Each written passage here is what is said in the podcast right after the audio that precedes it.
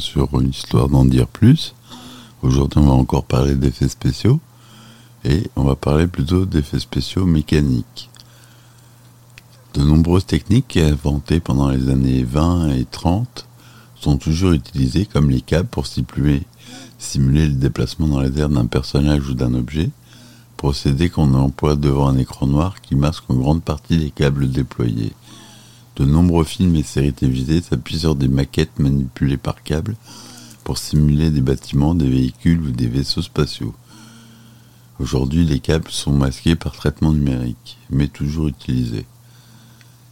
L'exemple le plus spectaculaire est 2001 l'Odyssée de l'espace de Stanley Kubrick, qui imposera ce modèle à une grande quantité de films et de séries télévisées, le Cosmos 99 à Star Wars. Pour mieux contrôler le mouvement des maquettes et de la caméra par ordinateur, John Dijkstra développa le procédé Distraflex à l'occasion du tournage de Star Wars, un nouvel, un nouvel espoir.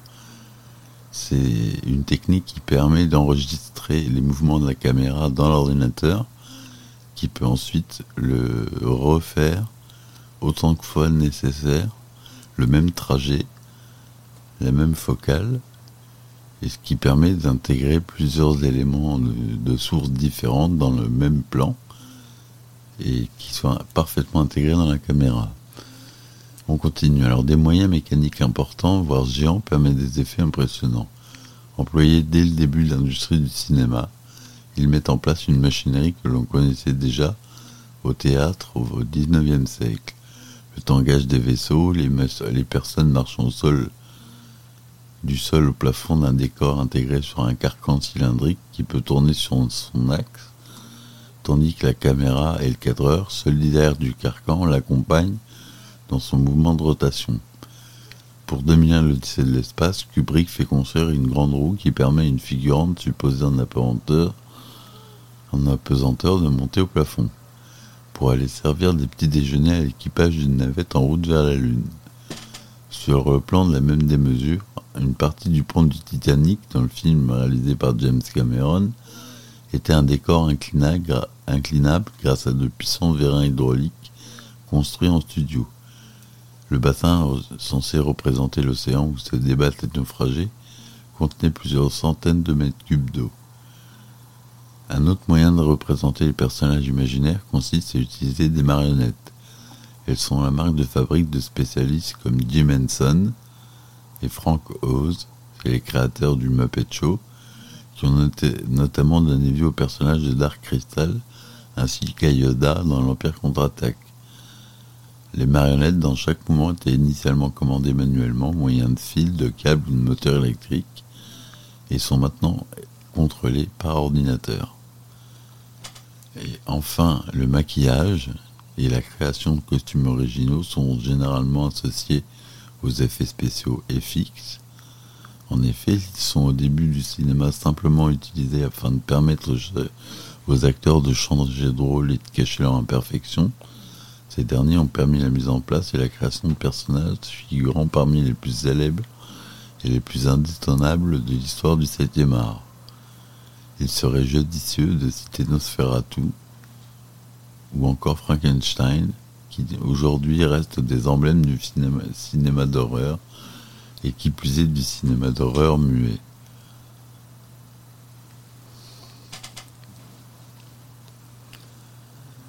Voilà pour ce qui est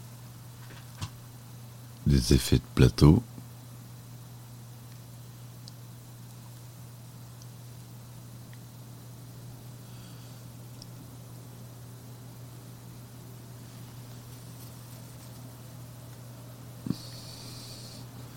La vidéo a 24 images secondes. Lorsqu'on filme un écran de télévision d'ordinateur avec une caméra, il apparaît sur l'écran de la télé un balayage qu'il traverse régulièrement. Cela est dû au fait que la caméra n'est pas synchronisée avec l'écran.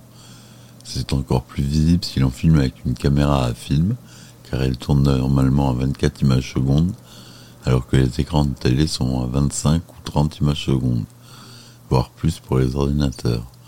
Il faut alors utiliser des écrans ayant une électronique spéciale qui peut fonctionner à 24 images secondes et de manière synchrone avec la caméra, de façon à éliminer cet effet indésirable. L'accéléré est obtenu en enregistrant d'un film à une vitesse inférieure à la vitesse de projection. Par exemple, au cinéma, la cadence est de 24 images par seconde. Si l'on filme un plan à 12 images par seconde, lors de la projection des mouvements contenus dans ce plan sembleront aller deux fois plus vite. On utilise couramment pour accélérer un lever ou un coucher de soleil. On utilise aussi pour accélérer des poursuites de véhicules, mais c'est assez voyant et doit donc être utilisé avec parcimonie. L'anamorphose, c'est un système optique que l'on place devant la caméra et devant le projecteur qui comprime puis décomprime l'image dans le sens horizontal.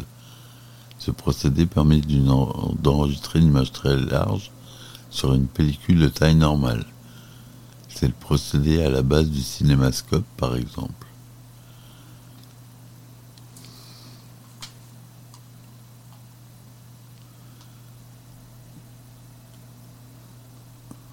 Voilà. Hmm. Donc, euh, je reparle de la Distraflex. C'est nommé, d'après John Distra, l'un des créateurs des effets spéciaux de Star Wars. Cette technique inventée par John Distra et Al Miller est une extension du motion control où la caméra ainsi que la maquette sont en mouvement. Les deux étant contrôlés par un ordinateur de manière à générer des mouvements complexes et à pouvoir les répéter autant de fois que nécessaire.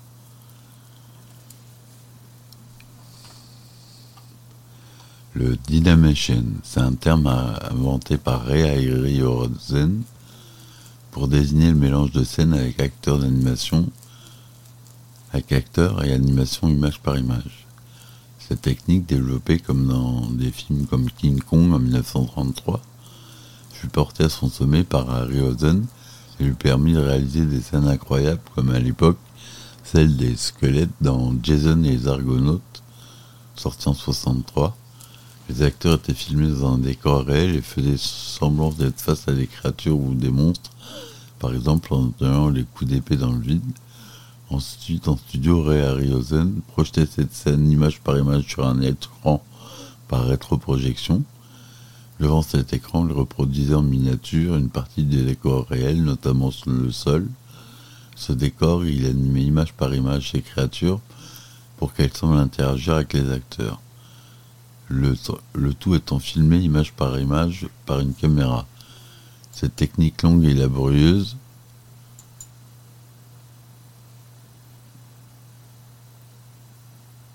euh, est aujourd'hui remplacée par l'animation 3D sur ordinateur.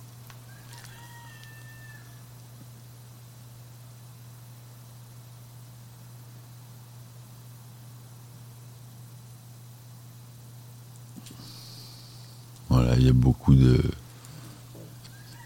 termes techniques, euh, les K-Grip, la Luma, la Dolly.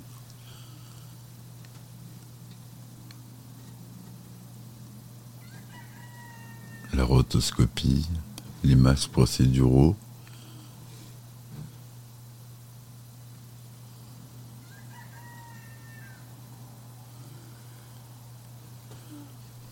le matte painting, le tracking,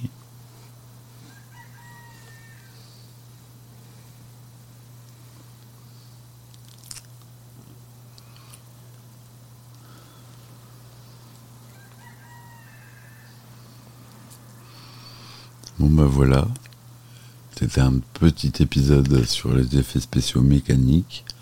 J'espère que ça vous a plu et je vous dis à bientôt.